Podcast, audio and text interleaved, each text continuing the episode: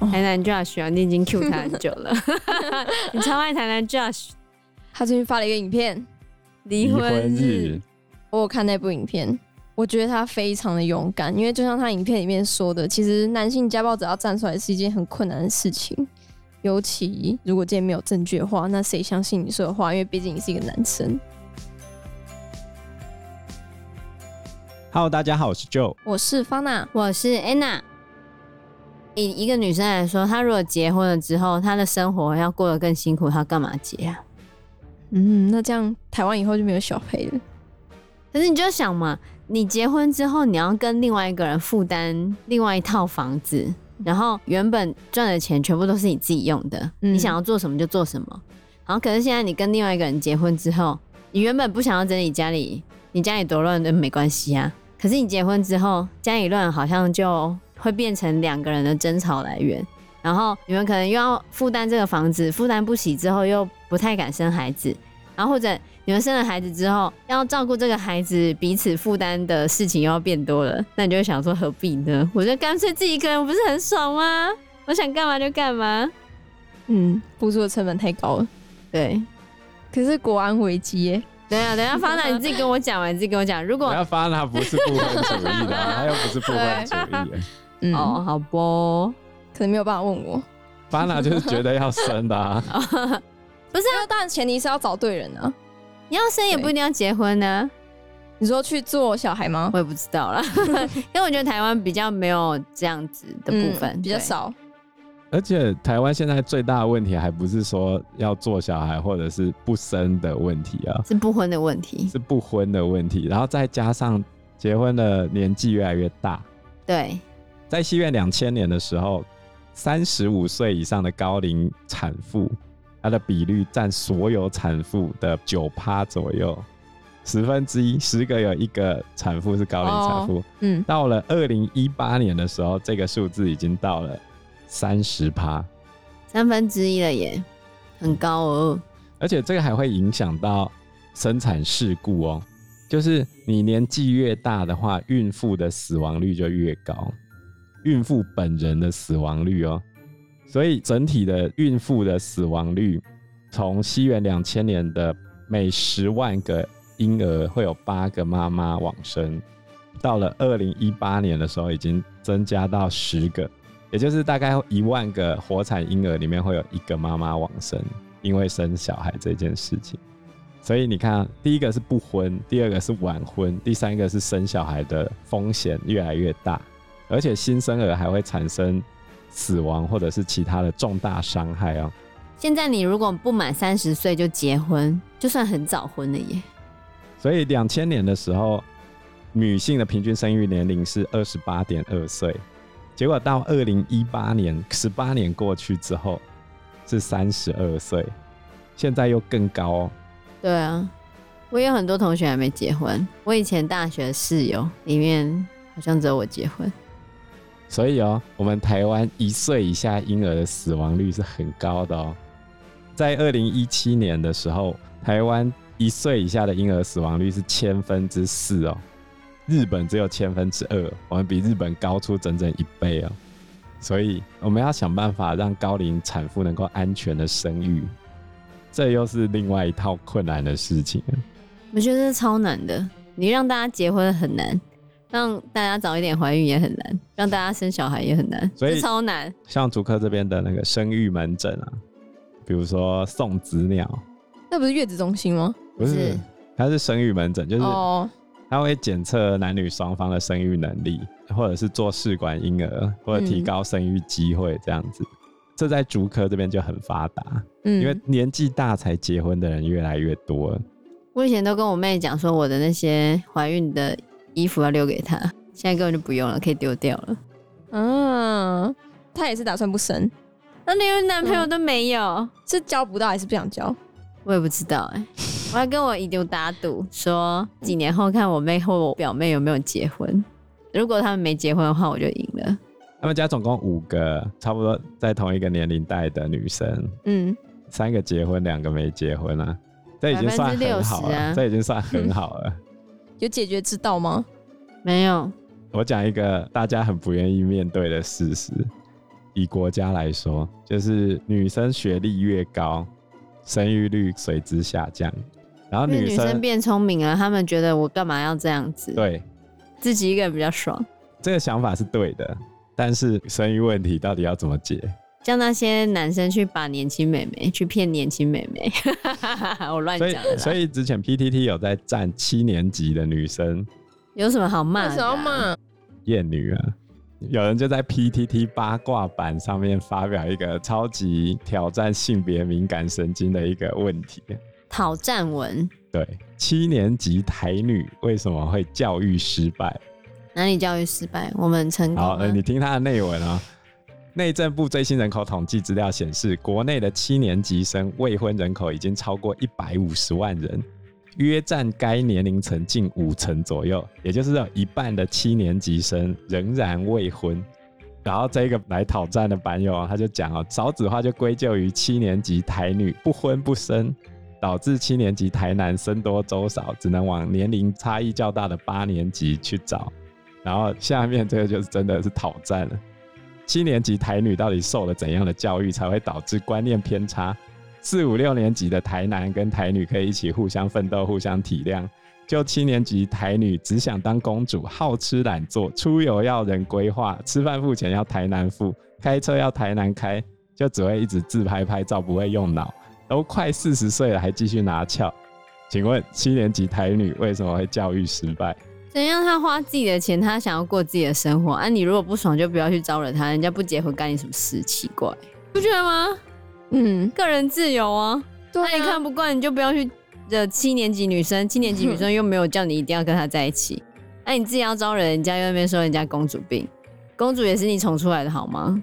而且不是每个人都这样吧？对啊，所以下面就有人说，教育失败的典型台南发的绯 闻。自己要被奴役，然后在那边说人家奴役你，你真的不是很好笑。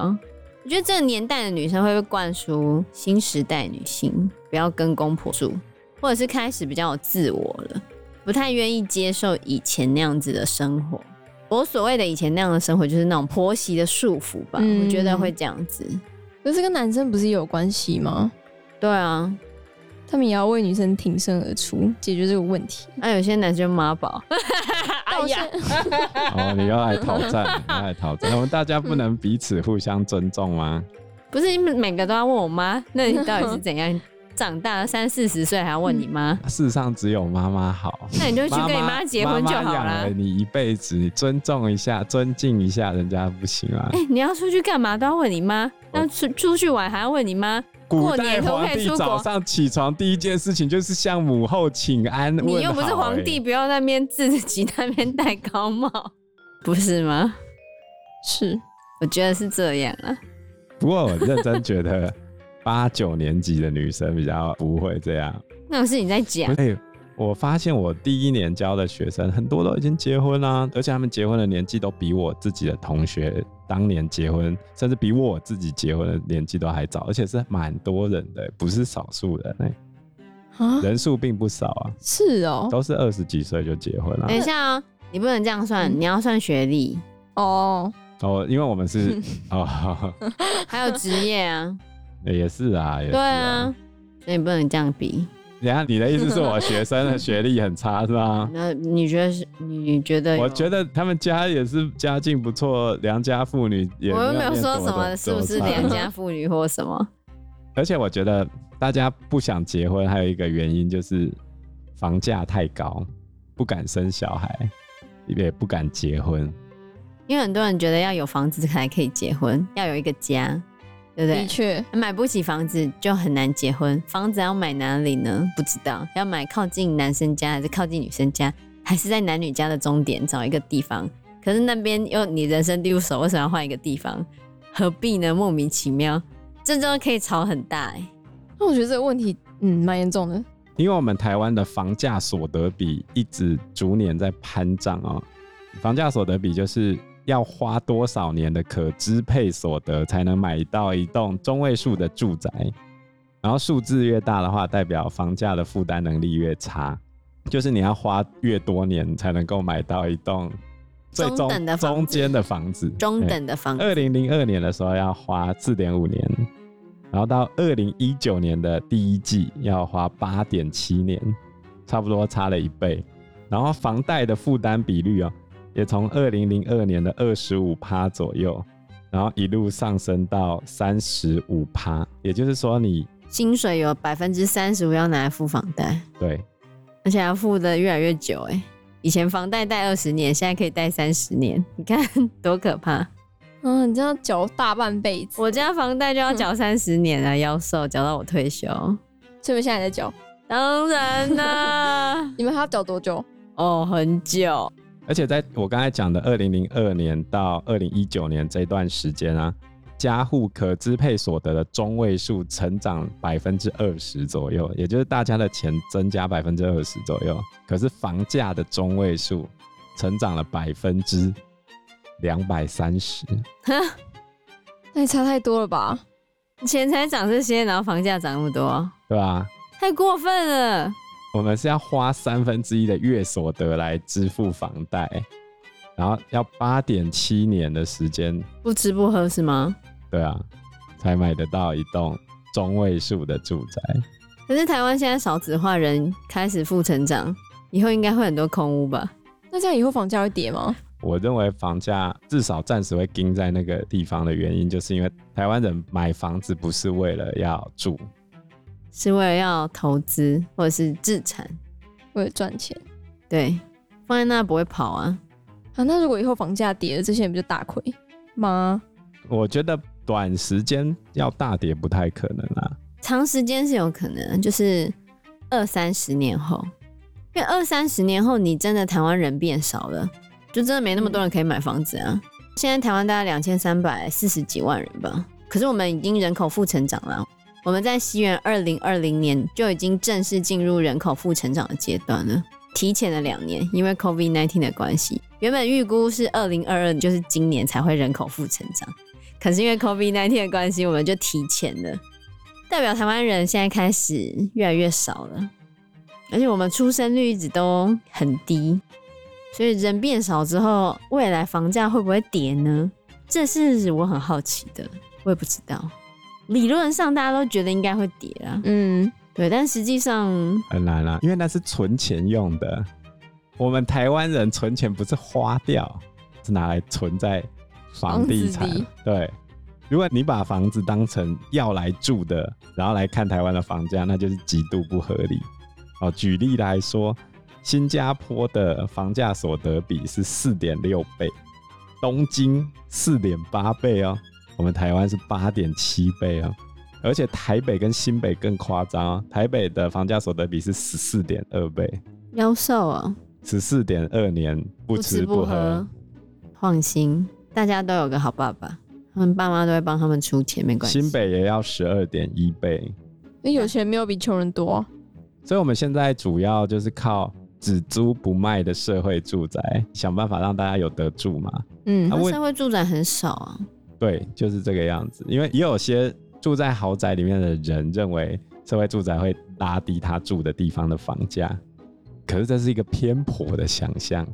但是理论上会觉得住在社会住宅的，就是相对社经地位比较没那么高的你这样太过分了。那些人会这样子想吧。这是一个赤裸裸的歧视啊！但是不然为什么会觉得社会住宅就会拉低他们？讲难听一点，他们的想法就是这样子啊。对吧、总而言之，以我的观点来说，房价这件事情在很短的时间之内是无解的，因为你用很文青的想象要去打压台湾的房价，那你就错了，你绝对不会成功的。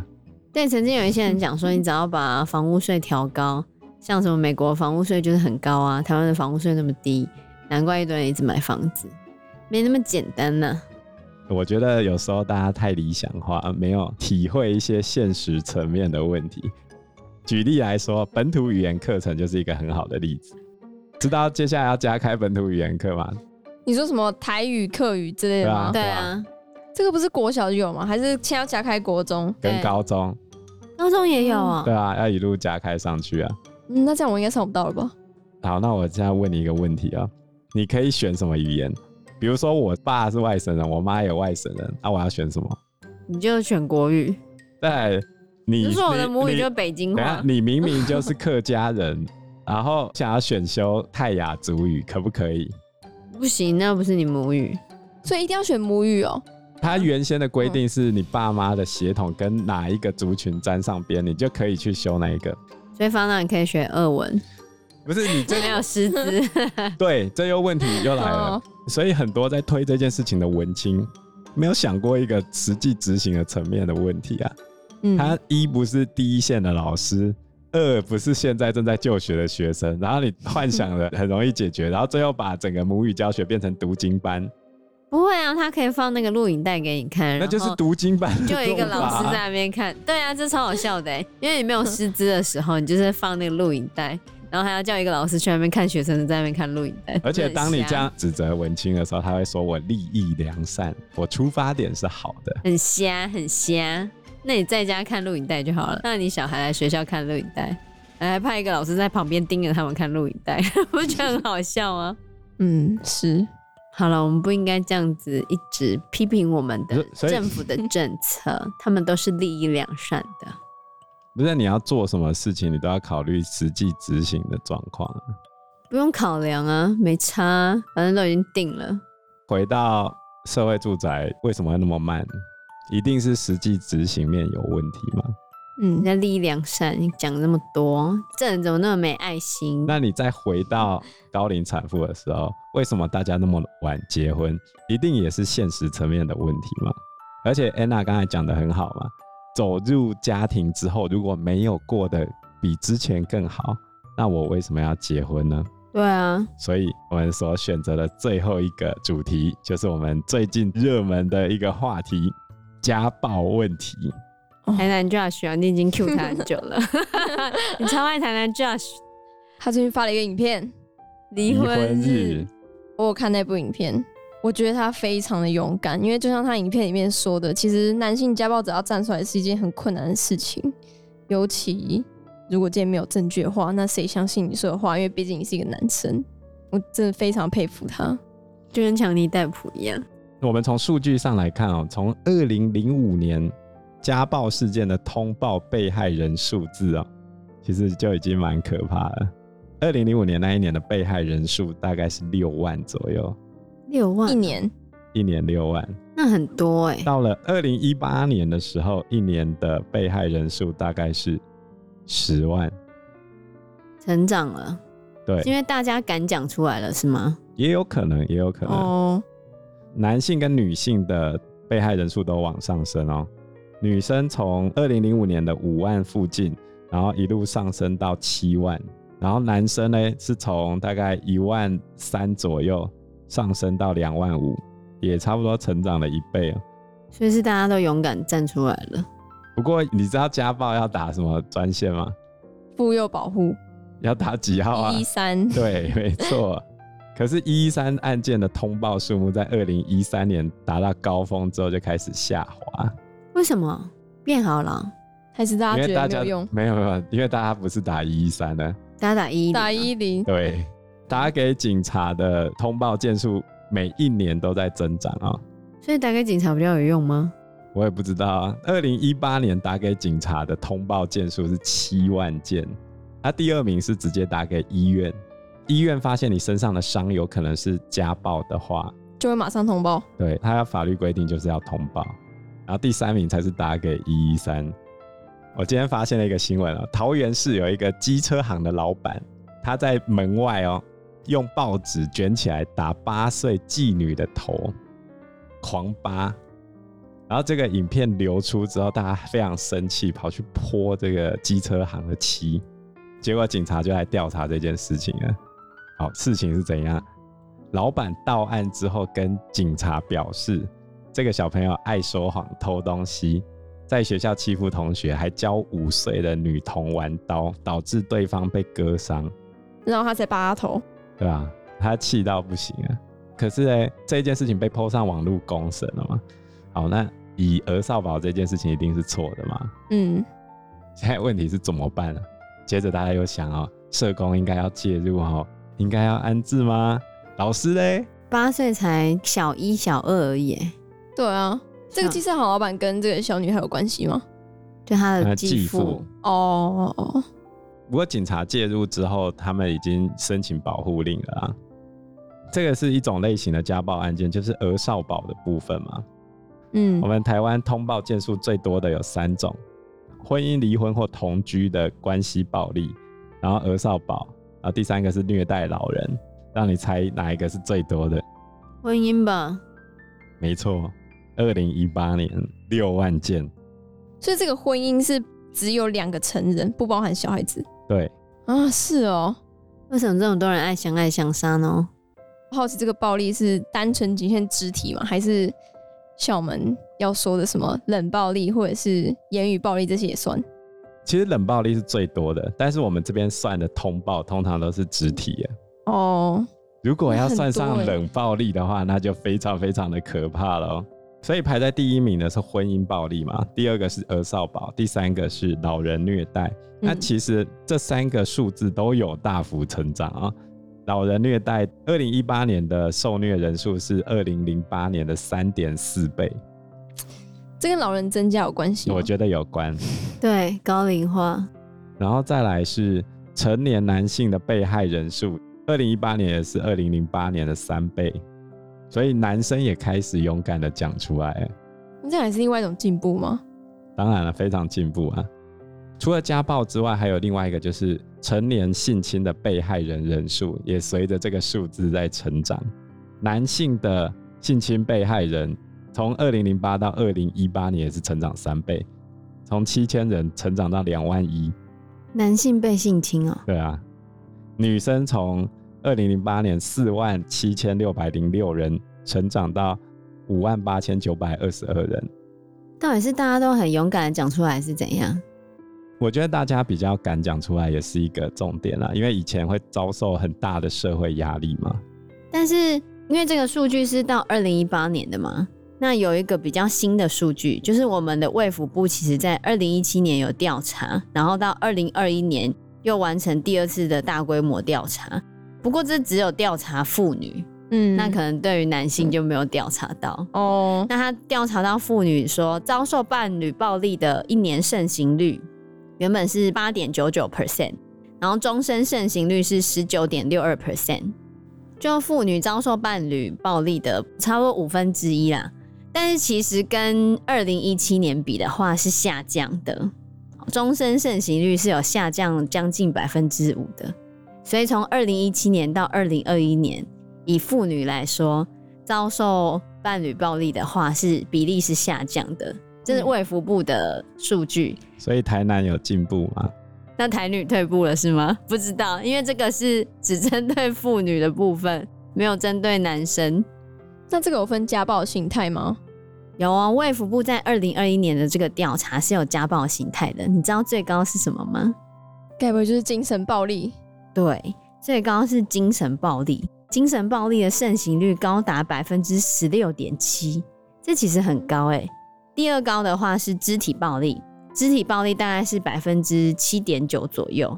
然后第三呢是经济暴力，经济暴力大概是百分之七点二。第四是性暴力，性暴力大概是百分之四点八五。然后第五名就是跟踪及骚扰，百分之四点八左右。所以其实比例最高的精神暴力比其他都高出许多。就好像我们这一次的台南 Josh and 台湾 Amber 事件可是 Amber 也是有肢体暴力吧？哦，都有。嗯，对对，那我们下一次就延续来谈这个家庭跟职场之中的这种精神暴力，就是冷暴力的问题。像办公室中的冷嘲热讽啊，感情中的视而不见啊，还有网络霸凌跟骚扰，这些其实都是冷暴力。我们下一次就会一起来探讨什么是冷暴力，我们可以怎么逃离冷暴力？你有没有正在遭受冷暴力呢？下一集来解答。敬请期待我们下一集的冷暴力专题哦。那我们这一集节目就先到这个地方喽。谢谢大家，谢谢大家，拜拜。拜拜拜拜